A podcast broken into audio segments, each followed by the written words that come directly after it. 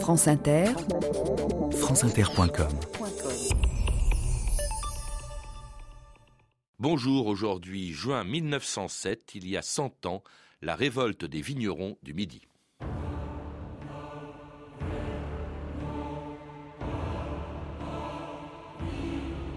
À quoi servira la récolte si on nous offre chichement un prix qui vraiment nous révolte? À quoi sert le gouvernement? La Marseillaise des vignerons.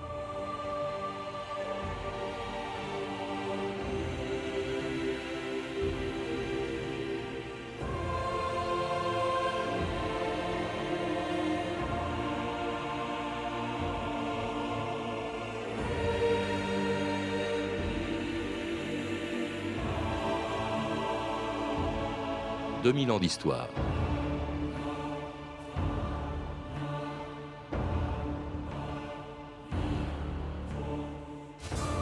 Il y a 100 ans, le 9 juin 1907 à Montpellier, ils étaient venus de partout, de Béziers, de Narbonne, de Carcassonne et même de Perpignan, pour protester contre l'effondrement des cours du vin. Une catastrophe pour tous les départements du Languedoc et pour leur population, qui ne vivait que de la vigne. C'est pourquoi ce jour-là, il défilait bannière en tête dans les rues de Montpellier. De mémoire de vignerons, on n'avait jamais vu ça. 800 000 hommes et femmes en colère contre l'indifférence du gouvernement parisien, contre les fraudeurs et les négociants, responsables, disait-il, de leur misère et de ce qui allait devenir une des plus grandes révoltes de l'histoire de la France au XXe siècle. Tout ce que je peux t'en donner, Auguste, c'est 5 francs lecto. C'est pas avec ça qu'on va rembourser nos dettes. Il a raison. Il n'y a personne à Nérac qui n'ait des hypothèques sur sa maison, sur ses vignes. Et tous les ans, depuis cinq ans, c'est la même chanson. On se dit, après les vendanges, je rembourserai. Seulement après les vendanges, le vin, on le vend à perte, parce qu'il y en a trop. Alors au lieu de rembourser, on s'endette encore un peu plus. Le vrai problème, il est politique. D'abord, il faudra obtenir du gouvernement l'annulation de la loi de 1884, qui autorise le sucrage, et donc la fraude. Et ensuite exiger qu'on supprime, ou en tout cas qu'on diminue l'importation de vins étrangers.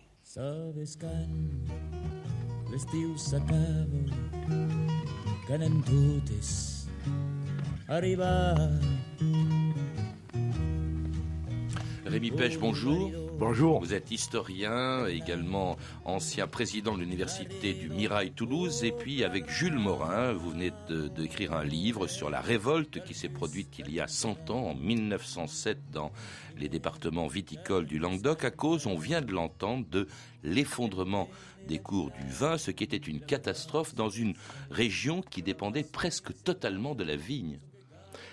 C'est vrai, et ce qu'il faut bien dire, c'est que on parle toujours de la crise et de la révolte de 1907, mais c'est depuis 1900 que l'effondrement des cours était quasiment permanent. Mhm.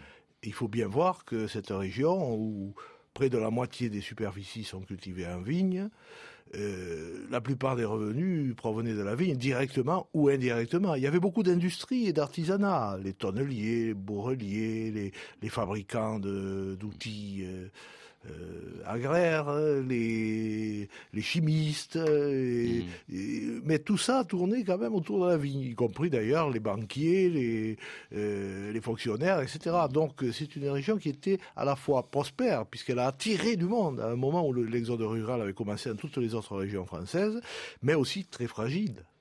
D'ailleurs, elle avait déjà été fragilisée. Bon, la vigne apparaît au milieu du 19e siècle grâce au chemin de fer qui permettait de, l'envoyer un peu dans, dans toute la France.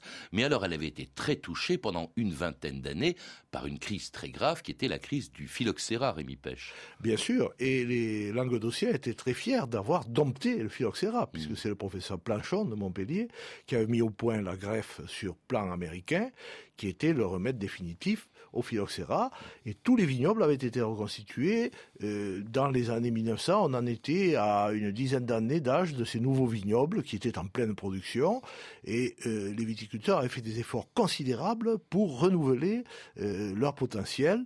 Et c'est pourquoi, bien sûr, ils ont pris comme une injustice suprême de se trouver devant le mur de la crise euh, de mes ventes. Oui, parce que la crise qui commence au tout début du XXe siècle, c'est une crise qui n'est plus comme celle du phylloxéra, une crise de pénurie, on ne produit plus de vin. Là, c'est le contraire, on l'a entendu euh, à l'instant, c'est une crise de surproduction qui provoque l'effondrement des cours, hein, qui diminue d'un quart. Euh, ils étaient de 20 francs l'hectolitre en 1900 à peu près, ils passent à 5 francs en, des trois quarts, en 1906. Des, trois quarts, oui, pardon, des trois quarts.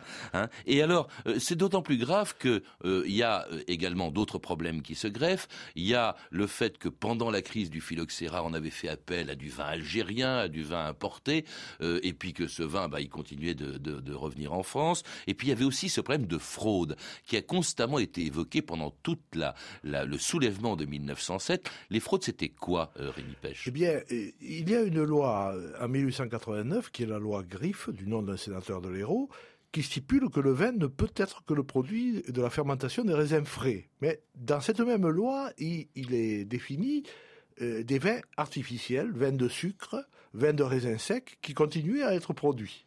Hmm. Alors, le, le combat... que le sucre, chaptalisation, c'est pour augmenter le degré d'alcool. Euh, oui, mais c'est-à-dire ça permet de sauver des vins qui, sans cela, ne pourraient pas être mis à marché. Il y a aussi le fait qu'on les mouillait, c'est-à-dire qu'on a additionné d'eau pour accroître la, production. Euh, oui, ça, alors, c'est, on, en est dans le domaine de, la falsification, mais mhm. c'était effectivement des pratiques qui s'étaient répandues au moment du phylloxéra quand il y avait la pénurie, et euh, à ce moment-là, disons que les pouvoirs publics fermaient les yeux, et ensuite euh, ça a continué.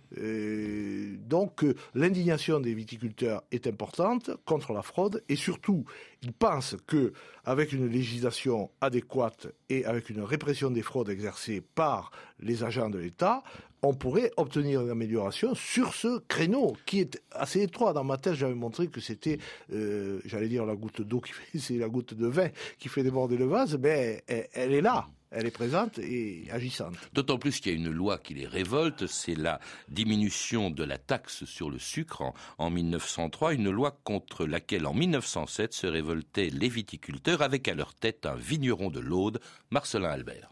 Ce que nous demandons, monsieur Clémenceau, c'est d'abord l'abrogation d'une loi scélérate qui favorise la fraude, qui autorise la vente d'un vin artificiel au détriment du vin naturel que, ce que nous exigeons, monsieur Clémenceau, c'est notre simple droit de vivre. Pour obtenir ce droit, nous irons jusqu'au bout. Et c'était un extrait du téléfilm Les grappes de ma vigne, diffusé en 75 sur France 2. Alors Marcelin Albert, ça c'était Marcelin Albert s'adressant aux, foules, aux vignerons du, du Midi. Marcelin Albert qui était, qui a été le principal, en tout cas un des deux principaux personnages de ce soulèvement de 1907. Personnage étonnant, c'était un vigneron lui-même. Oui, Marcelin a, incarné véritablement la, viticulture souffrante, parce qu'il était lui-même vigneron. Alors certes, il avait eu des périodes où, pour justement compléter ses revenus, il avait euh, monté un café à Argeliès. C'est là d'ailleurs que dans l'Aude. oui, dans l'Aude, mais euh, juste à la frontière de l'Hérault, dans une situation stratégique entre Béziers et Narbonne, entre la plaine et les coteaux du Minervois. Aujourd'hui encore, hein, Argeliès produit d'excellents Minervois je salue mes amis. Et donc, euh, euh, incarnait euh, cette viticulture souffrante et c'était, ce n'était pas quand même misérable. Il avait, dans ces périodes prospères, un ouvrier, un ramounette, comme on dit en occitan. Euh, il avait entre 6 et 8 hectares. Euh, ce n'était pas euh, un cheval, donc euh, mm. c'était pas misérable. Et c'était un vigneron éduqué, instruit. Il avait suivi des études secondaires à Carcassonne. Il n'était pas arrivé au baccalauréat, mais il était passionné par le théâtre. Il jouait d'ailleurs des comédies. Il avait monté une troupe de théâtre. C'était un acteur en même temps. Donc quelqu'un capable de s'exprimer et de façon imagée et, d'être un leader. Et avec beaucoup de charisme parce qu'il va mobiliser un comité de défense viticole avec 87 vignerons de sa région, les, 87 d'Argeliès. Il va parcourir euh, toutes les villes, tous les villages du Languedoc, euh, très populaire. Hein. Les femmes, dit-on, pleuraient euh, à son passage. Et puis alors il avait des jolis surnoms, Loup Cigale, je crois que ça veut dire tête folle. on l'appelait aussi le prêcheur des platanes parce qu'il parlait au pied des platane. Euh, plus qu'au pied, il était, il était très agile malgré euh, c'était un quinquagénaire, et il était capable de monter sur les arbres pour mieux mm. haranguer la foule. Dès que l'auditoire dépassait quelques dizaines, euh, à Narbonne par exemple sur la promenade des Barques en 1905, il avait haranguer une petite foule de plusieurs milliers de, personnes en montant sur les arbres. Et c'est pourquoi on l'avait appelé le cigale. C'est pas forcément parce qu'il a une tête folle, c'est parce que les cigales montent sur les arbres hmm. et chantent. Et alors, en l'occurrence, il se balade dans toute la région tous les dimanches.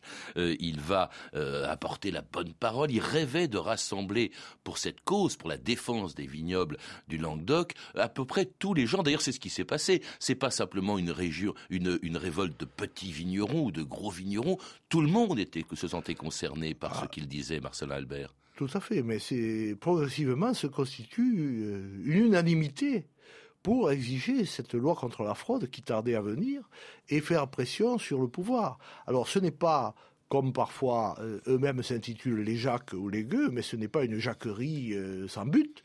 C'est une révolte parfaitement organisée, avec des comités dans chaque village, avec un programme qui est non seulement la lutte contre la fraude, mais les déclarations de récolte et le contrôle de la circulation des vins, c'est ce qui sera finalement d'ailleurs réalisé, tardivement, trop tardivement, pour éviter les, affrontements, mais qui sera réalisé. Et euh, je crois qu'il y a un sens consommé de l'organisation, mmh. avec le journal Le Toxin, qui est aussi une affiche, mmh. avec ce rythme hebdomadaire tous les dimanches qui permettait aux ouvriers, avec l'encouragement de leur patron très souvent, de participer aux manifestations qui sont des meetings, avec prise de parole. C'est donc un aspect, je pense, extrêmement moderne de cette révolte. Et c'est comme ça que Marcelin Albert entraîne derrière lui tous les élus de, de la région, dont le député maire de Narbonne, Ernest Ferroul, qui accueillait Marcelin Albert dans sa ville le 5 mai 1907. Citoyens, citoyennes, délégués des communes viticoles fédérées, je salue Marcelin Albert et ses compagnons d'Argeliès infatigable promoteur de cet admirable mouvement populaire.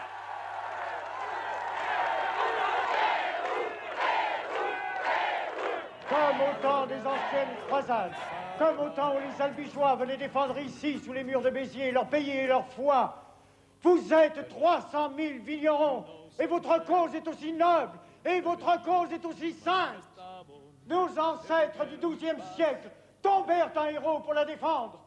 Viticulteurs, mes frères, vous serez dignes d'eux.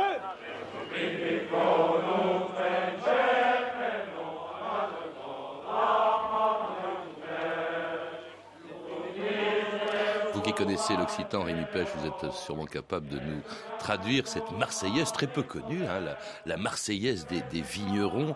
Euh, J'en ai euh, cité quelques mots tout à l'heure. À quoi servira la récolte si on nous offre chichement un prix qui vraiment nous révolte? À quoi sert le gouvernement? C'est vraiment, euh, vraiment un, soulèvement populaire important dans lequel il a été fait référence. On l'a entendu encore dans cet extrait de, de film, de téléfilm. Il est fait référence au passé très lointain. On évoque la croisade des Albigeois, c'est toute une région qui se soulève et qui fait appel à l'histoire même du temps où la ville n'existait pas. Oui, dans cette région, il y a un profond sentiment euh, d'identité, de spécificité. Et Ernest Ferroul, qui était un socialiste bon teint, qui avait accompagné le maire de Narbonne, Jules Guesde et Jean Jaurès dans leur combat ouvrier, était aussi, on peut dire, un fait libre rouge. Il connaissait parfaitement l'histoire euh, de la croisade avec les poèmes des troubadours, y afférents.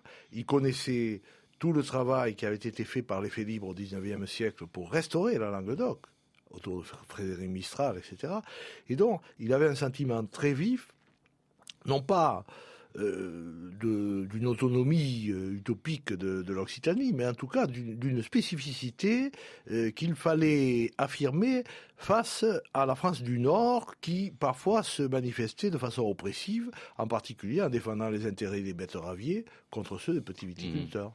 Alors justement, ce, ce fait roule, euh, il mobilise des tas de gens, car il y avait, il était socialiste. Vous vous rappelez Il y a une chose aussi que je voulais vous poser comme question, euh, Rémi Pêche, c'est qu'on on évoque la région, mais le Languedoc n'est pas la seule région viticole. Euh, les problèmes, on aurait pu le penser, étaient les mêmes dans le, en Bourgogne, dans le Bordelais, en Alsace, qui ne se sont pas soulevés à l'époque. Bon, alors, euh, d'une part, la chute des cours avait été moins sensible dans ces vignobles qui avaient une, euh, des circuits de distribution différents, hein, en particulier qui travaillaient beaucoup pour l'exportation. Le cas du Bordelais est connu, mais la Bourgogne exportait en Suisse et en Autriche également.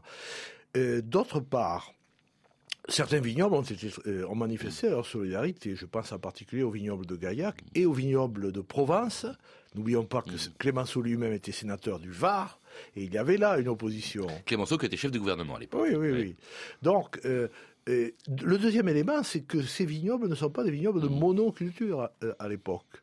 Ce sont des vignobles insérés dans une polyculture euh, variés et qui donc assuraient des revenus d'appoint. Tandis que les vignerons du Languedoc avaient, on peut dire, brûlé leur vaisseau en se polarisant sur la vigne. Alors Féroul était socialiste, mais on verra aussi des monarchistes soutenir le mouvement. On voit même le clergé. Je crois que l'évêque de Montpellier, euh, monseigneur de Cabrières, a ouvert son église, sa cathédrale aux manifestants. C'était vraiment euh, un mouvement qui dépassait les clivages politiques ou religieux tout à fait traditionnels. Oui, c'est certain. Mais on souligne moins que les écoles laïques, euh, sur instruction du rectorat, avaient été ouvertes également pour que cette foule immense mm. puisse trouver quelques repos avant la manifestation. Mais il est vrai que euh, le Marcelin avait préconisé, et je crois que la situation de crise était telle que les clivages politiques sont pour un temps mis entre parenthèses et qu'il y a une unanimité régionale face au gouvernement et exigeant du gouvernement des mesures d'urgence. Oui, parce que Féroul va, il y a, eu l'occasion d'une grande manifestation à Montpellier immense. Il, il vraiment, il dépose un ultimatum. Oui, ça c'est à Béziers. Hein, il, le, il menace, il menace de euh, la grève de l'impôt. Euh, il menace de démissionner, ce qu'il va d'ailleurs faire de ses fonctions, entraînant derrière lui plusieurs municipalités qui vont démissionner. Enfin, Clémenceau est, est, bien embarrassé.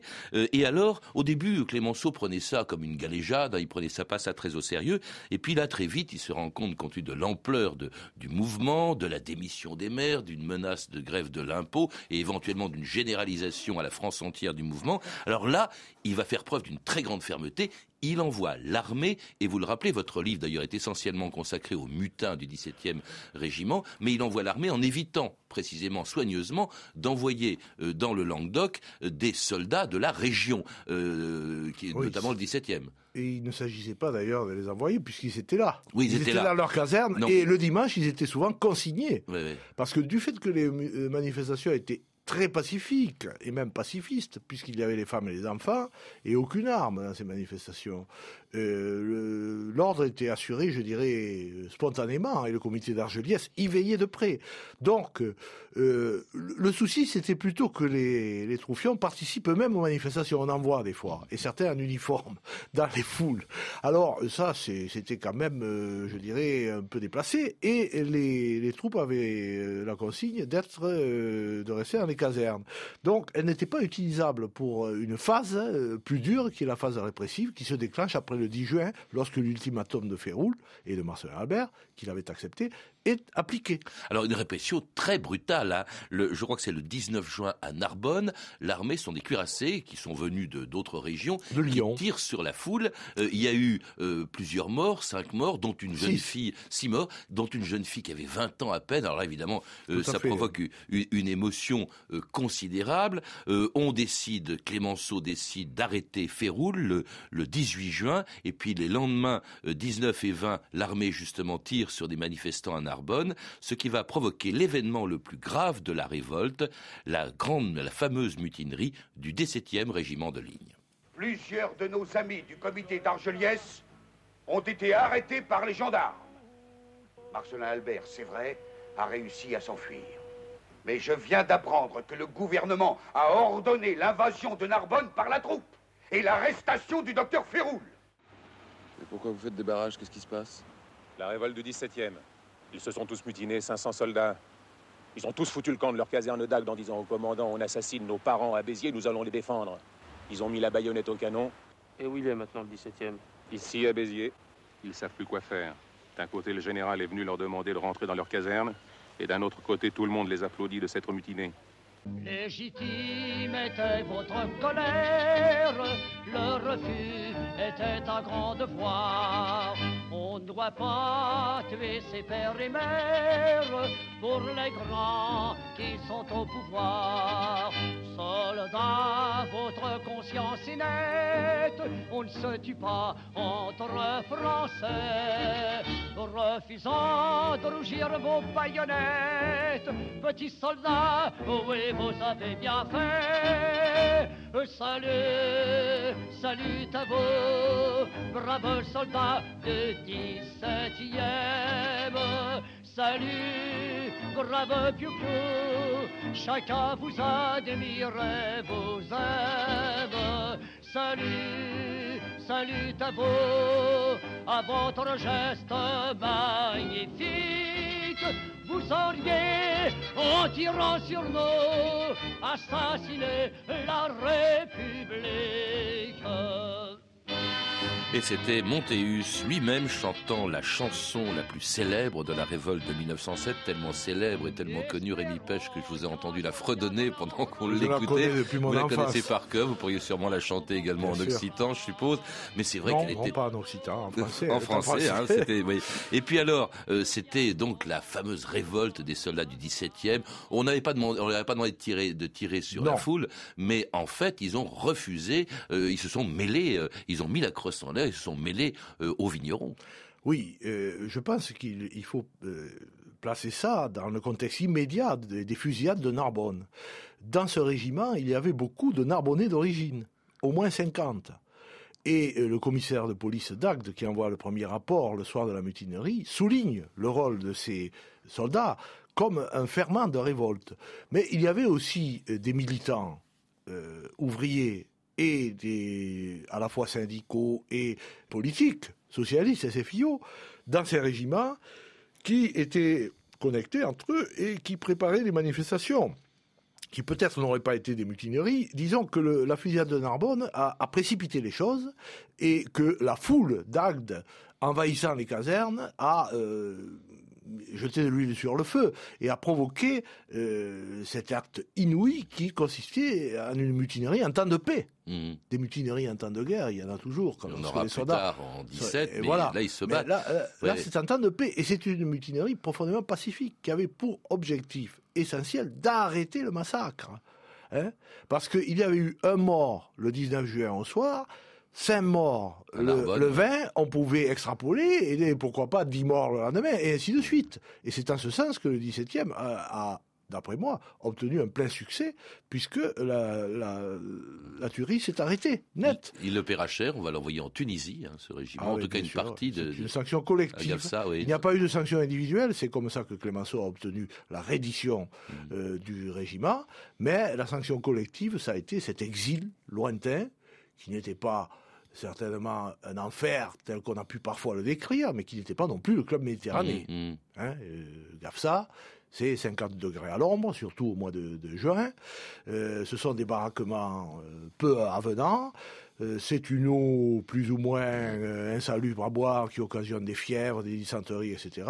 Non, non, ça a été un exil très dur. Et c'est loin évidemment de leur pays, c'est loin du, Languedoc où justement cette mutinerie fait vraiment tellement peur à, Clémenceau que euh, finalement il, commence à envisager des solutions, tandis que le maire de Narbonne a été arrêté, Féroul, et puis que Marcelin Albert a totalement disparu, il s'est caché, et puis on le retrouve alors le 23 juin il est à Paris et il va de lui-même euh, se rendre au ministère de l'Intérieur, car Clémenceau était en même temps ministre de l'Intérieur. Il va se rendre au ministère de l'Intérieur donc pour y rencontrer Clémenceau, qui va lui tendre un piège dont Marcelin Albert ne se remettra pas. Je voudrais voir Monsieur Clémenceau. Je suis Marcelin Albert. Vous êtes un communard, Monsieur Marcelin Albert. Je suis républicain et patriote. Vous dites que vous êtes républicain. Prouvez-le. Essayez de réunir dans les principales villes du Midi les maires, les conseillers municipaux, et proposez-leur de revenir à la légalité. Quand tout sera rentré dans l'ordre, je ferai revenir les troupes. J'essaierai de les convaincre, mais je doute d'y parvenir. Eh bien, vous aurez fait votre devoir. Alors, qu'attendez-vous? Je n'ai pas d'argent pour reprendre mon train et... Tenez, voilà 100 francs. Merci, Monsieur le Président. Faites savoir à ces messieurs de la presse que j'ai donné 100 francs à Marcelin Albert. Alors ça va lui coûter cher à Marcelin Albert, hein, ces fameux 100 francs que lui donne Clémenceau pour qu'il rentre dans son pays, Rémi Pêche. Oui, mais Marcelin était un homme simple et sincère, et c'est d'ailleurs lui qui a révélé à la presse ce prêt d'un billet. Il n'avait pas jugé utile de prendre un aller-retour puisqu'il pensait être arrêté. Il était sous le coup d'un mandat d'amener. C'était normal qu'on l'arrêtât. Oui, mais enfin, on va le prendre pour un traître. Il va être quasiment lynché euh, à son Oui, mais si vous voulez, euh, je pense que le fond du problème, c'est que quand même, Marcelin, qui était le, dernier leader en liberté, a tenté le tout pour le tout en rencontrant lui-même euh, le chef du gouvernement. il est parti en représentant la viticulture. C'était le dernier assaut. Et puis, quand il revient, il est, pour ainsi dire, euh, mandaté par Clémenceau pour amener le calme, euh, obtenir le retrait des démissions et l'arrêt de la grève de l'impôt. Donc c'est ça qui a provoqué le plus grand trouble. C'est celui qui avait incarné, qui avait fait jurer à tous de continuer la lutte jusqu'au bout. Euh, le voilà dans une situation un peu intermédiaire, euh, qui a donné prise évidemment à des interprétations de trahison qui sont excessives à mon avis. Il y a surtout deux lois qui vont calmer les choses, apaiser les esprits, parce que Clémenceau il recule quand même, il est bien obligé de les faire voter. C'est le 29 juin et le 15 juillet ah 1907, un rétablissement de la surtaxe sur le sucre pour euh, diminuer justement la chaptalisation. On renforce également les contrôles de la production et de la circulation des vins. Bref, les choses se calment très vite. Euh, le, mouvement s'arrête beaucoup plus vite qu'il n'a mis à se déclencher. Oui, c'est-à-dire que tout ce qui s'était passé, les fusillades, la mutinerie, le vote des lois, euh, était propre, si vous voulez, à montrer que le mouvement avait atteint ses limites. Et il ne pouvait y avoir qu'une décrue après cela. Mais euh, le Parlement a fait son travail, euh, sous la pression, certes, mais il a élaboré une législation viticole qui fonde jusqu'à aujourd'hui le fonctionnement de, la viticulture française. Mmh. Ensuite, il n'y a eu que des perfectionnements, des adaptations. Aujourd'hui, la grande adaptation, c'est à la mondialisation, à la concurrence des pays du Sud. Mais euh, la législation européenne est venue en complément, en définitive. Les AOC qui mm. sont arrivés dans les années 30, c'est la suite de, de, la recherche du vin naturel, du, de l'authenticité, de la provenance, la certification de provenance. Donc je crois que c'est un combat authentique, c'est un combat moderne et c'est un combat juste. Et c'est un combat pour lequel se mobilise encore, qui a tellement profondément marqué la région que partout il y a des manifestations qui s'organisent. Il y en a une euh, dont vous venez de me tendre euh, effectivement le prospectus. Il y a énormément de livres. Justement, euh, Rémi Fesch, je voudrais citer le vôtre, puisque vous l'avez écrit avec Jules Morin. 1907, Les mutins de la République, la révolte du Midi viticole, qui a été publié aux éditions Privat. Mais il y a aussi à lire également Les vendanges de la colère, coordonné par Alain Rénal, une coédition L'Humanité et Au Diable Vauvert. 1907, La révolte du Midi, de A à Z, de Jean Sagne et Claude et Jean-Claude Séguéla aux éditions Aldacom. Et puis un roman, L'apôtre des vignerons, de Christian Pastre aux éditions Pimientos. Vous avez pu entendre des extraits du téléfilm Ces grappes de ma vigne, d'Alain Quercy, diffusé en 1975 sur Antenne 2. Je signale aussi qu'un document sur le sujet, 1907, La révolte des vignerons, de Michel Guéraud sera diffusé sur France 3 Sud demain, samedi 12 juin à 16h20, ainsi que sur la chaîne Histoire les 6, 12, 18 et 23 juin. Toutes ces références ainsi que d'autres informations, et notamment toutes les manifestations dont je parlais, euh, sont disponibles par téléphone au 32 30 34 centimes la minute ou sur notre site franceinter.com. C'était 2000 ans d'histoire. À la technique Jean-Philippe Jeanne, documentation et archives sonores Emmanuel Fournier, Claire Destacan et Franck Olivard. Une réalisation de Bertrand Chaumeton.